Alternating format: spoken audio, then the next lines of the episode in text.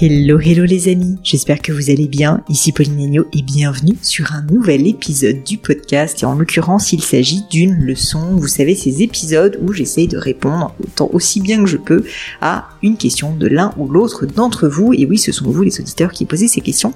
Et alors, en l'occurrence, aujourd'hui, j'étais en live avec le Japon, figurez-vous, avec Kyoto. J'étais avec Clémentine qui m'a posé une question pas facile. Elle est créatrice de marque et elle se pose la question de commencer à recruter notamment euh, commencer par un stagiaire.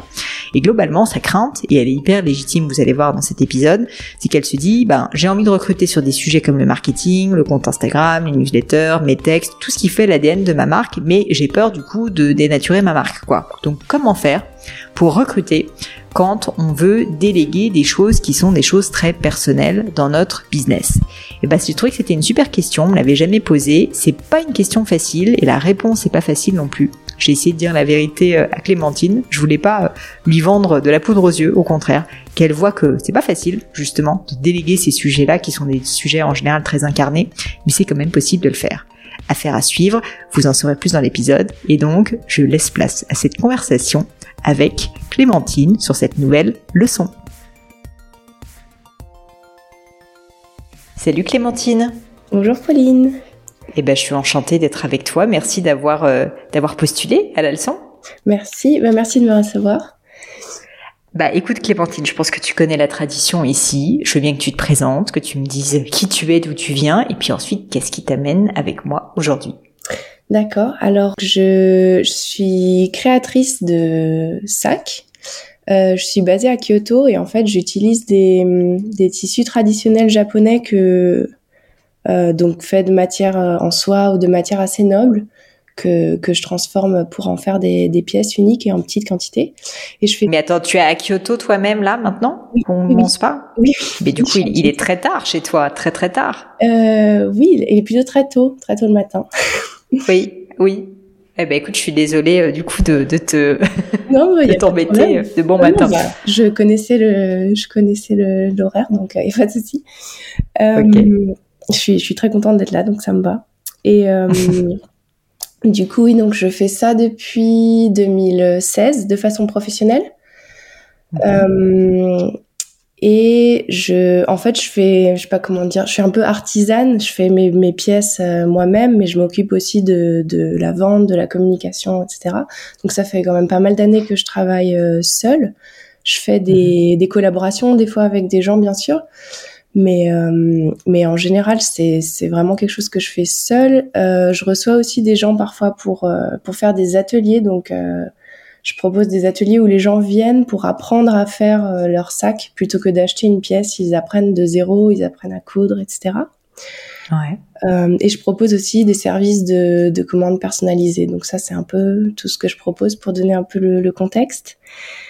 Euh, et ça m'arrive de faire des, des, conférences en université et je reçois souvent depuis, surtout depuis quelques années là, des demandes de d'étudiants qui souhaiteraient faire des stages chez moi.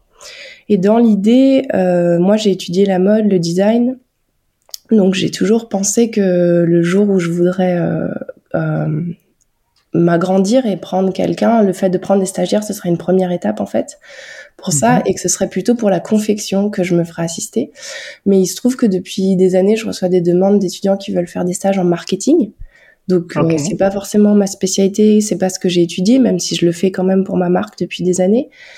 Euh, et en fait, je me dis que c'est un peu bête de souvent refuser ces demandes parce que je pense que j'ai pas le temps ou que je je sais pas trop comment comment organiser ça. Et, euh, et là, j'ai envie de j'ai envie d'accepter quelqu'un euh, dans mon équipe.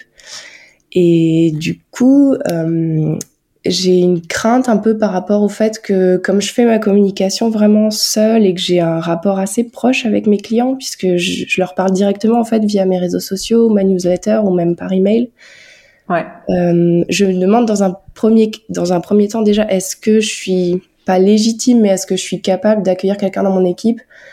Euh, en lui expliquant correctement ce que je fais sachant que je connais pas forcément les termes des stratégies marketing que j'utilise puisque je fais plutôt un peu au feeling si on peut dire et Mhm. ensuite dans un deuxième temps si ça se passe bien avec les stagiaires et que je souhaite leur laisser plus de liberté pour moi aussi que ça me permette de gagner du temps euh, est-ce que je sais que je prends le risque aussi peut-être de comment dire, que ma communication perde son originalité ou que je perde un peu cette touche euh, personnelle que j'ai, ce rapport que j'ai avec les clients.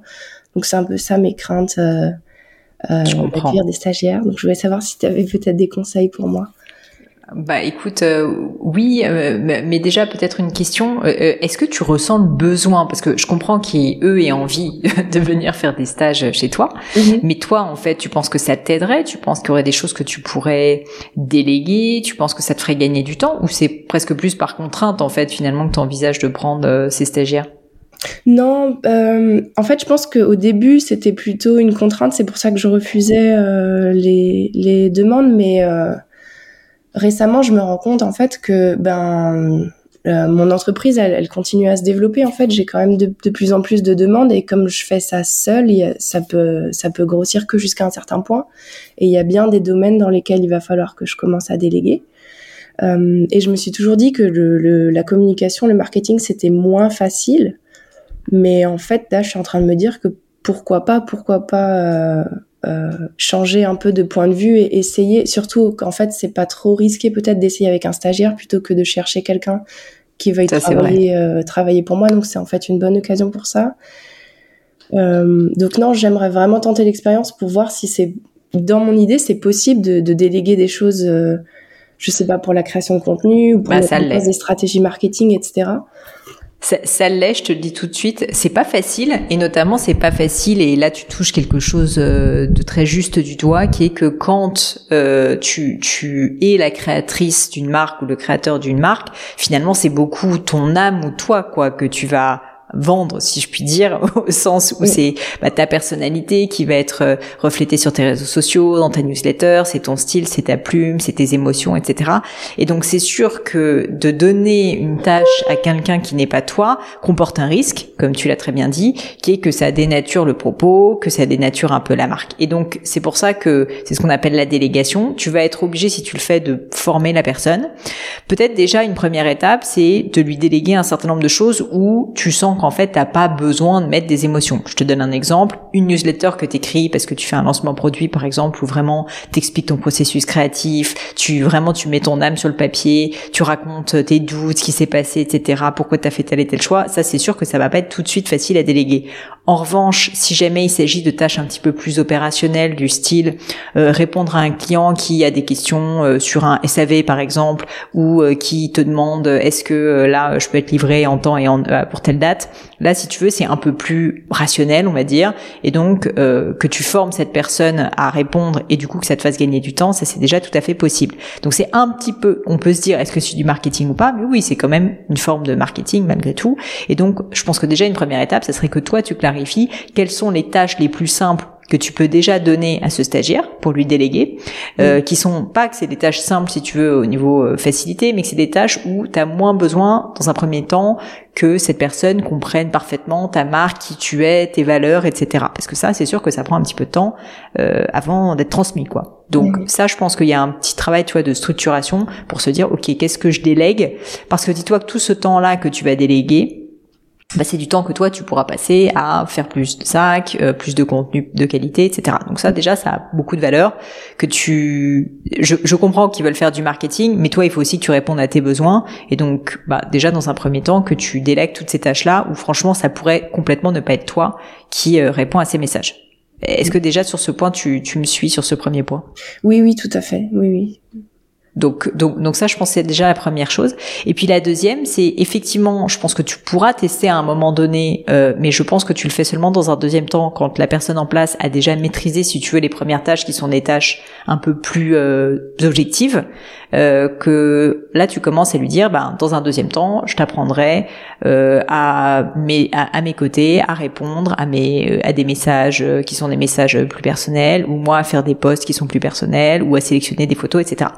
Et pour ça, je trouve que la meilleure manière de faire, c'est que la personne t'observe énormément. C'est-à-dire que au démarrage, tu lui fais faire des tâches sur lesquelles tu lui as formé, qui sont des tâches simples, comme je disais, qui sont plus objectives, genre répondre à ça du service client, etc.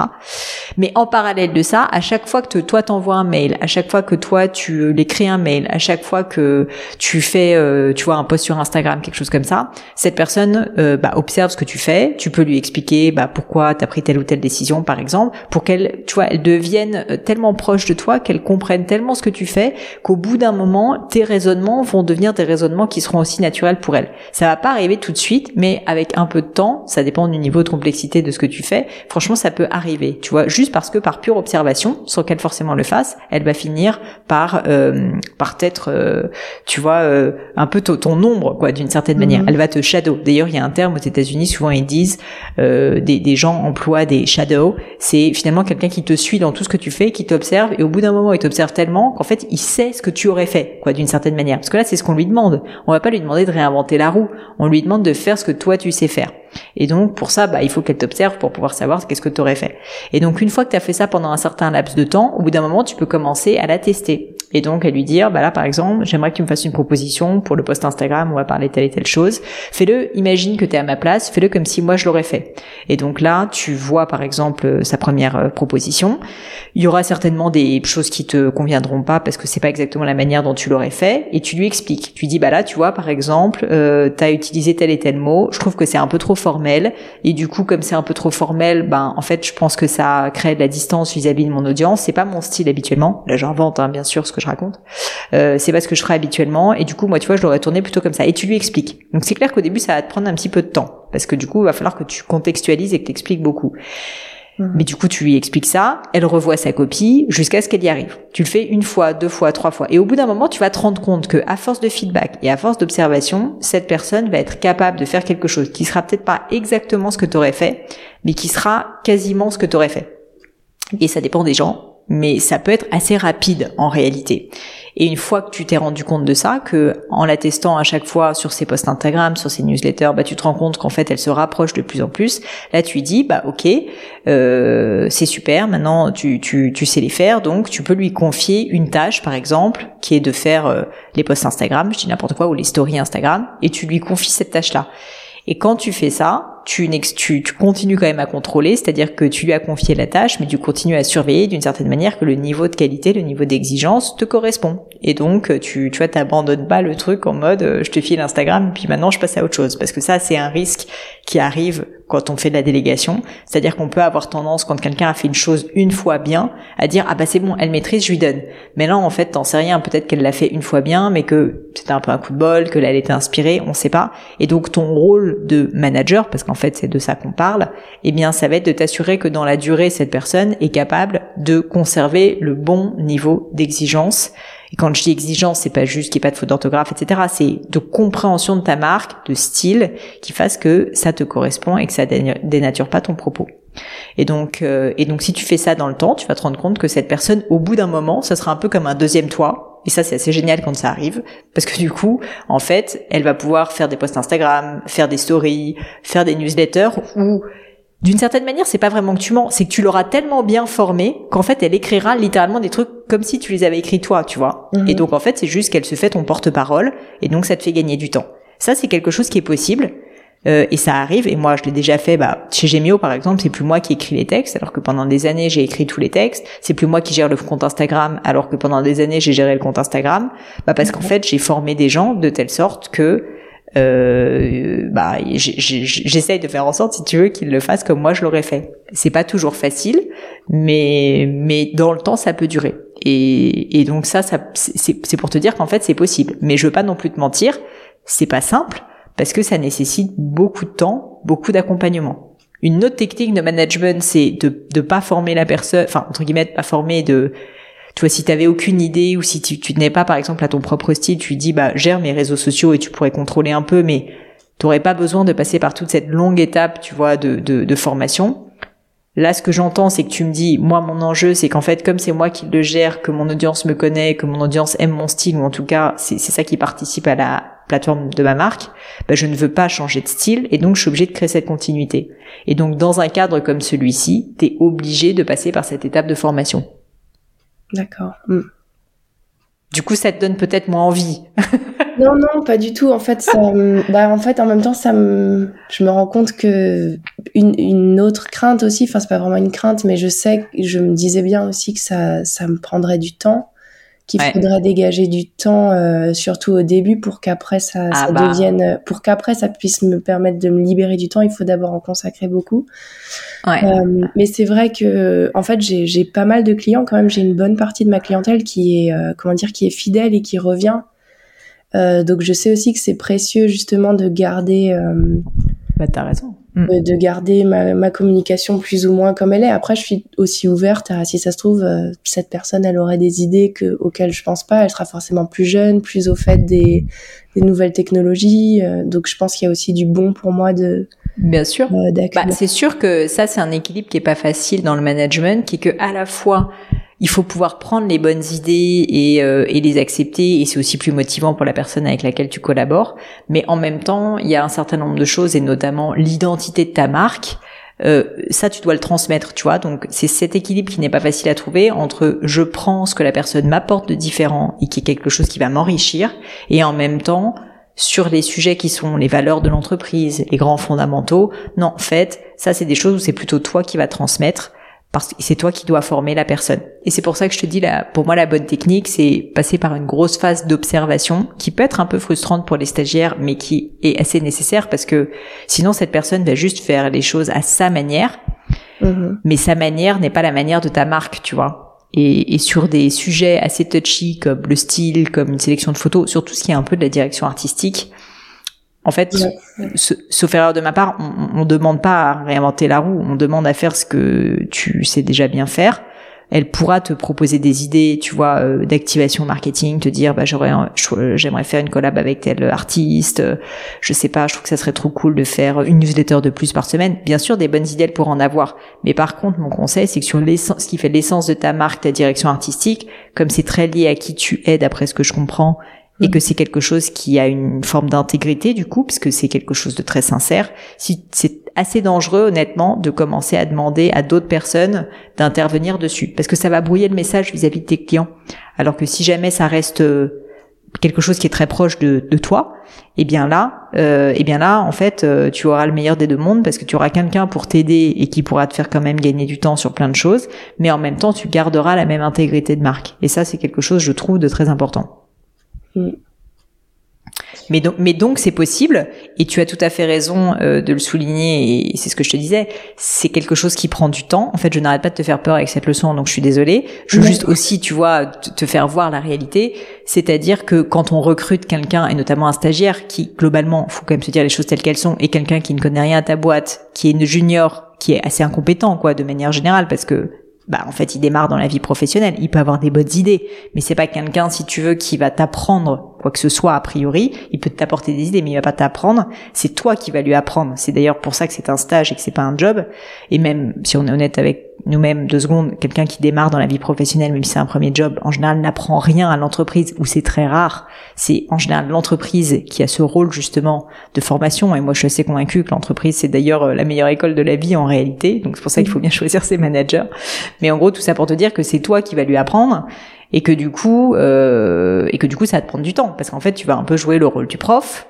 Euh, et donc, tu vas devoir en permanence euh, bah, passer du temps à faire les choses au début, et en plus à lui expliquer. Donc c'est sûr que ça va te prendre plus de temps. Mais par contre, là où c'est merveilleux, c'est qu'il se passe un truc à un moment donné, c'est plus ou moins long en fonction des cas, qui est que bah, tout d'un coup la personne a capté, elle a compris, et là tu peux commencer à lui déléguer. Et là tout d'un coup, ce qui te prenait 10 tonnes de temps va t'en faire au contraire gagner. Parce que il y aura plein de tâches que tu avais l'habitude de faire, que tu pourras lui déléguer, et tu n'auras qu'à contrôler au début régulièrement et avec de moins en moins de régularité dans le temps. Hmm. Mm, en fait, oui, en plus, euh, en t'écoutant parler, je me rends compte que du coup, mes craintes, euh, bon, qui se révèlent être euh, avoir des raisons, mais il vaudrait mieux commencer le plus tôt possible, en fait, si ça va prendre du temps pour, pour trouver la bonne personne et pour avoir le temps de bien la former pour qu'elle soit efficace un jour à m'aider à, à gagner du temps, en fait. Ouais, ouais, ouais, tout à fait. Et c'est aussi pour ça que même si tu as des gens qui te demandent à faire du marketing, euh, du marketing dans une marque comme la tienne, c'est-à-dire encore une marque qui est très incarnée, si j'ai bien compris, où il y a vraiment un, un, côté assez personnel, bah c'est pas que c'est plus difficile, mais c'est sûr que euh, c'est sûr que c'est quelque chose euh, où il faut que tu sois plus vigilante. T'as raison. Et donc euh, et donc c'est pour ça que pour quand même que ces personnes puissent t'apporter la valeur, qu'elles te soient utiles et aussi qu'elles apprennent, hein, parce que du coup elles vont apprendre des choses aussi. Tu peux peut-être leur demander, c'est ce que je te disais au début, de faire pas mal d'autres tâches qui sont à mi-chemin entre le marketing et d'autres sujets, comme par exemple euh, des opérations, du service client, des choses comme ça qui vont les former, les structurer, mais qui sont moins touchy si tu veux pour toi, où il y a moins besoin que ça soit dans un, en fait qu'il y, y, ait moins de besoin de formation euh, longue euh, pour que la personne comprenne profondément si tu veux ce que tu souhaites faire. Parce que typiquement s'il s'agit je sais pas de répondre à un mail d'un service client bah en fait oui il y aura peut-être un style que tu peux donner, si tu veux, à ton type de mail, mais c'est peut-être moins, tu vois, incarné et personnel que si jamais tu dois faire un post une fois de plus sur la création de ta nouvelle collection. Mm. Donc c'est pour ça que je dis qu'une une bonne manière de commencer, à mon avis, ça serait de commencer à lister les tâches qui sont des tâches que tu penses que tu peux déléguer euh, assez facilement parce qu'il y a peu besoin de formation. Donc comme ça, tu occupes déjà cette personne comme ça. Le reste du temps, tu la formes en fait, notamment via de l'observation, et peu à peu, en lui faisant faire des tâches, en lui faisant beaucoup de feedback jusqu'à ce que la tâche soit bien exécutée. Et quand elle est parfaitement exécutée comme tu l'aurais fait toi ou t'aurais ou même peut-être parfois mieux hein, que ce que tu aurais fait, et eh ben là euh, là tu peux euh, tu vois tu peux tu peux commencer à relâcher ton contrôle. Parce qu'il y a, y a souvent une idée reçue qui est que on recrute des gens et que ces gens nous apportent de la compétence. Et c'est vrai. Mais c'est vrai quand ce sont des personnes qui sont déjà formées et souvent sur des domaines techniques ou sur des domaines si tu veux qui sont objectifs tu recrutes quelqu'un pour créer ton site internet, un développeur, là il va t'apporter de la compétence et donc tu achètes, si je puis dire, de la compétence, c'est tout à fait vrai. Mais sur la marque, sur ta marque, c'est toi en fait qui a créé ta compétence, c'est toi qui connais. Donc imaginez que tu vas recruter quelqu'un qui va t'apprendre à gérer ta marque, je te le dis, c'est une erreur. Hmm. Et je le dis à toi, mais bien sûr, je le dis à toutes les personnes qui nous écoutent, qui souvent me posent cette question et qui du coup sont dépitées quand ils recrutent quelqu'un et se rendent compte qu'en fait, et souvent c'est d'ailleurs euh, quelque chose qui arrive assez souvent, recrute quelqu'un en se disant, moi je suis pas très bonne en marketing, je sais pas faire, et voilà. Mais en fait, si tu es bonne en, marketing, prends confiance en toi parce que si tu n'étais pas bonne en marketing, tu n'aurais pas réussi à créer une marque avec des clients. Tout ce que tu fais, c'est du marketing et c'est pas parce que tu fait euh, t'as pas fait HEC ou que t'as pas fait une école de commerce que tu sais pas faire du marketing. C'est peut-être instinctif dans ton cas, mais peu importe, ça a l'air de bien marcher et tant mieux, profites-en. Et justement, apporter, si tu veux, quelque chose qui est quelque chose, euh, on va dire, de plus standard, qui viendrait d'une école de commerce, c'est pas ça qui va marcher pour ta marque. Euh, sinon, en fait, enfin, d'ailleurs, la preuve, ça n'aurait pas, euh, c'est pas comme ça que ta, ta marque fonctionne. Donc là-dessus, je pense qu'il faut se ranger à une réalité qui est parfois désagréable à entendre, et moi-même avec Gemio, je l'ai vécu à plusieurs reprises, sur des sujets de marque, de marketing, de direction artistique. Il faut, il faut, c'est ton âme, et donc c'est toi qui dois former la personne pour qu'elle fasse parce que toi, en tant que fondatrice, t'aurais envie de faire. Par contre, sur plein d'autres sujets, tu peux acheter de la compétence parce que c'est des choses qui sont plus reproductibles.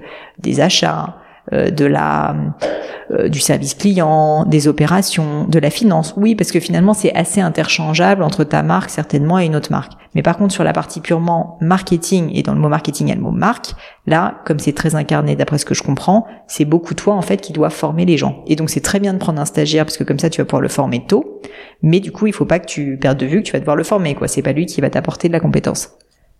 D'accord. Hmm. Non, mais ça, oui, ça m'aide, enfin, ça m'aide beaucoup de, de, d'entendre ce que tu me dis, merci. Euh, Est-ce que tu es désespérée à ce stade, euh, Clémentine?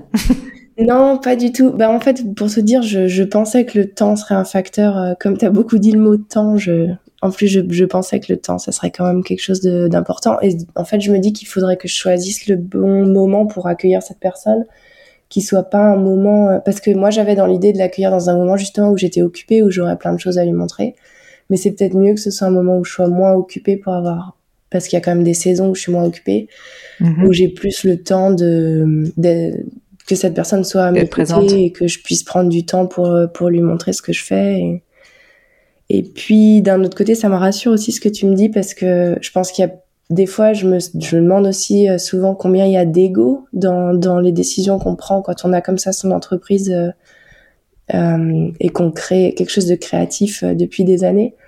donc ça fait le fait que ça fasse sens aussi pour toi que je garde quand même que j'ai que j'ai peur de perdre ce que j'apporte dans ma communication, etc. Bah, en fait, moi, je pense que tu as raison de vouloir un jour le déléguer parce que c'est possible, mais je veux juste alerter sur le fait que c'est pas un sujet simple à déléguer et que sur les sujets de marque et notamment des marques incarnées, il y a un énorme travail, sincèrement, de formation et même pas bon, mais de, de, de, transmission, littéralement de transmission de qui tu es.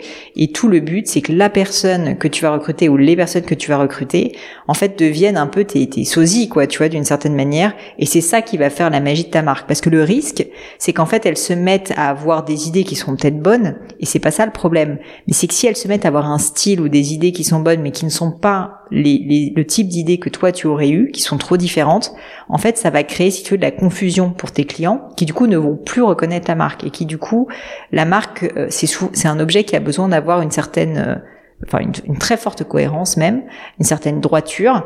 Et si jamais il y a part un peu dans tous les sens entre guillemets parce que toi tu écris avec un style et puis ensuite il y a quelqu'un d'autre qui écrit avec un style, je t'assure c'est fou, mais je l'ai déjà vécu à plusieurs reprises. Les clients s'en rendent compte. Et s'ils s'en mm. rendent compte, ils perdent un peu confiance parce qu'ils se disent ah mais je ne comprends plus qui est cette marque quoi. En fait, une marque c'est comme une personne, tu vois. C'est comme si quelqu'un était un peu Dr Jekyll et Mr Hyde et du coup, ils perdent confiance parce qu'ils se disent mais attends, je comprends pas, il y a des comportements différents. Et donc c'est pour ça que je te dis que la clé sur ces sujets-là et c'est pas facile, c'est de transmettre un maximum pour que les personnes que tu recrutes et ça quand tu y arrives, je te dis c'est assez merveilleux et donc tu as raison de vouloir t'y atteler le plus tôt possible, mais que ces personnes deviennent un peu ta, ta continuité de telle sorte qu'ils puissent continuer à faire vivre la marque de la manière dont toi tu l'aurais fait. Une fois de plus, sur d'autres sujets qui sont des sujets moins marketing, ça pose pas de problème que les gens apportent leur valeur et qu'ils le fassent à leur manière.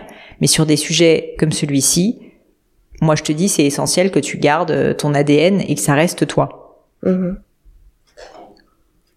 Très bien. Bah oui, ça me paraît. Ça me paraît. Donc c'est pas de l'ego, c'est juste qu'en fait c'est nécessaire pour tes clients si tu veux. Mm. oui, oui, non, c'est sûr, c'est sûr. Bon, bah, Clémentine, je pense que tu peux prendre plus confiance en toi parce qu'au final, tu vois, tu as les bons instincts. Mais en réalité, écoute plus tes instincts. Je pense qu'ils t'emmènent dans la bonne direction. Visiblement, c'est le cas parce que c'est tes instincts qui, j'ai l'impression, ont fait que tu as créé cette entreprise, qu'elle a l'air de bien marcher. Donc, tu peux peut-être plus te faire confiance en toi.